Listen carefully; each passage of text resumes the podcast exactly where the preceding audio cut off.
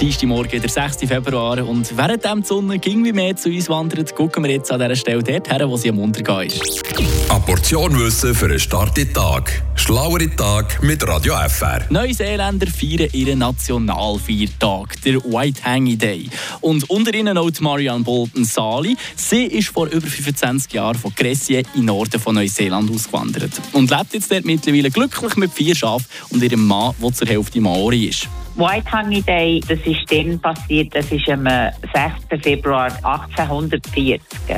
Und das ist dann, wo sie ein Dokument unterschrieben haben zwischen den Maori und das englische Könighaus.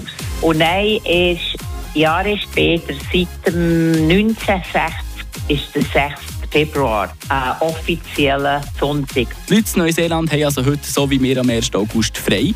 Wird da auch so wie bei uns Feuerwerk gezündet und zusammen angestoßen?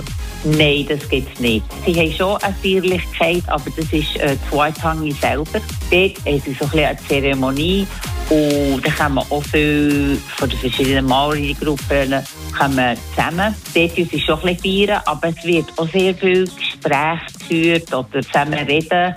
Die Leute genießen einfach den Freitag. Aber sonst hier, dass in jeder Gegend dass eine Feierlichkeit wäre oder etwas, haben wir eigentlich nicht.